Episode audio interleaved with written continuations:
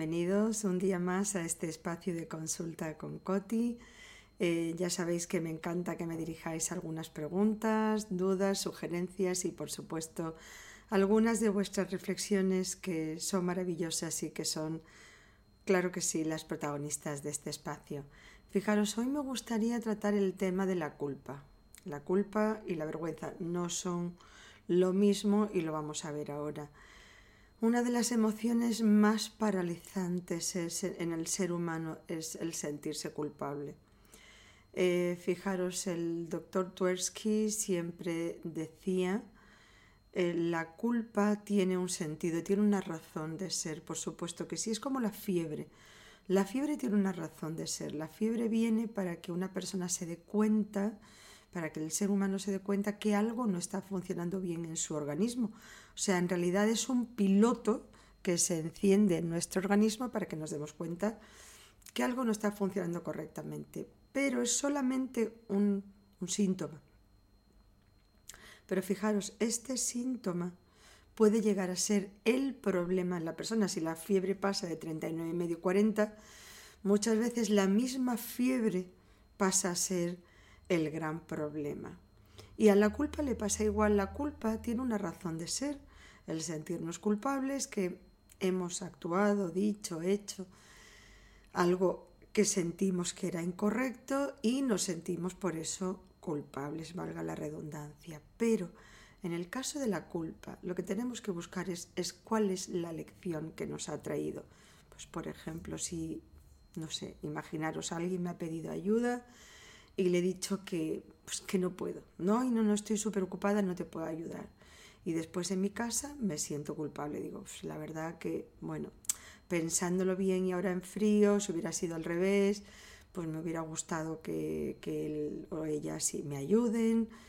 Mm, me siento mal, este tiempo que dije no le puedo ayudar y que debería de estar ayudándole, en realidad no lo estoy disfrutando. Imaginaros un, un alumno que se salta una clase y en vez de ir a clase donde sabe que van a repasar el examen de mañana, pues en vez de ir a clase está en el parque, está jugando o en vez de estar estudiando está viendo la tele. Pues me siento culpable, ¿por qué? Pues porque debería de estar estudiando ahora y no que he estado una hora y media en Facebook, eh, nada, o en YouTube viendo una estupidez. Vale, pero lo que decía el doctor Tversky es, mira a ver qué lección es la que te ha traído la culpa. Esa culpa él decía siempre, es como un envoltorio, es el envoltorio de un caramelo. El caramelo es la lección que la culpa me ha traído.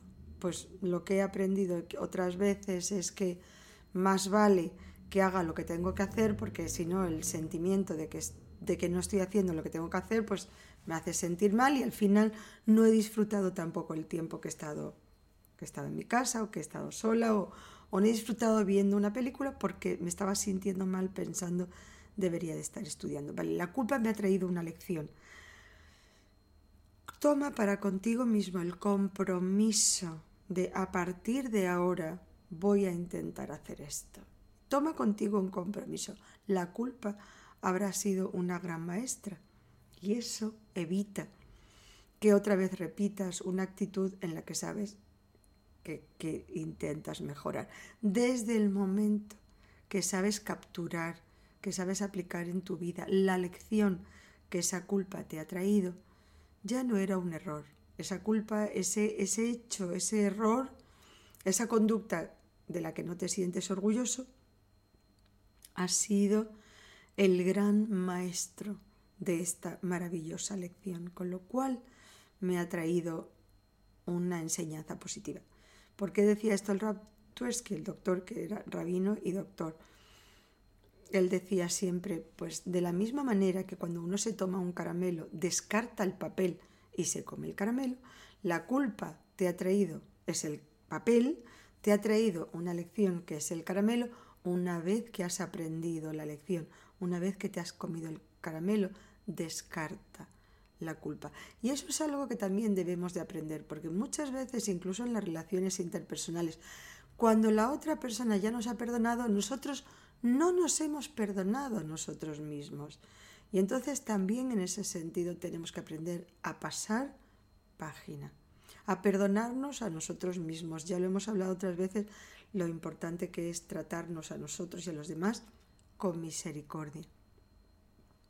Y entonces, en ese momento, el descartar el papel, decir, no me siento culpable, tuve que pasar por esta lección para aprender, eh, tuve que pasar por esta experiencia para aprender esta lección y la he aprendido. Acordaros de esto, la culpa dijimos que íbamos a distinguir, la vergüenza es qué dirán los demás. Y en ese sentido muchas veces se nos mezclan eh, las emociones, porque en ese sentido a veces es, además de lo mal que me siento, imagínate qué estarán diciendo los demás. En ese, en ese sentido ya os lo he dicho muchas veces, eh, lo que para mí es importante. Primero, tú tienes que tener tu conciencia tranquila. Eso es lo más importante. Cada noche, al apoyar la cabeza en la almohada, procura tener la conciencia tranquila. He hecho lo que, lo que creía en ese momento que era lo más correcto. Me puedo haber equivocado y a lo mejor mañana tengo otra información que me hace ver que la decisión que tomé ayer no era la mejor, pero hasta donde yo tenía la información, teniendo en cuenta todas mis posibilidades, esta fue en ese momento una buena decisión, por lo que no me siento culpable. En español decimos a toro pasado todos somos listos. Por supuesto, con el devenir del tiempo, con los años, al día siguiente, cuando ya te dan las preguntas para el examen, todos conocemos las respuestas, pero la vida no es así.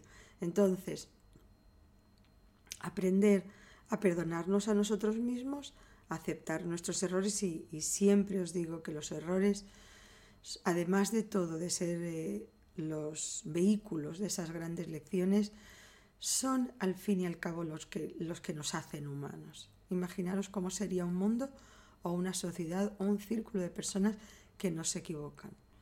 Sería absolutamente un infierno, lo que nos convierte en humanos, en tolerantes, en aceptarnos a nosotros mismos y a los demás. Y los errores que los demás cometen es saber que nosotros mismos luchamos contra los, nuestros. Entonces, bueno, la vergüenza tiene que ver con qué estarán diciendo. Desde el momento en el que yo me siento que tengo la conciencia tranquila, pues tengo que pensar, bueno, pues los demás puede ser que tengan una percepción equivocada.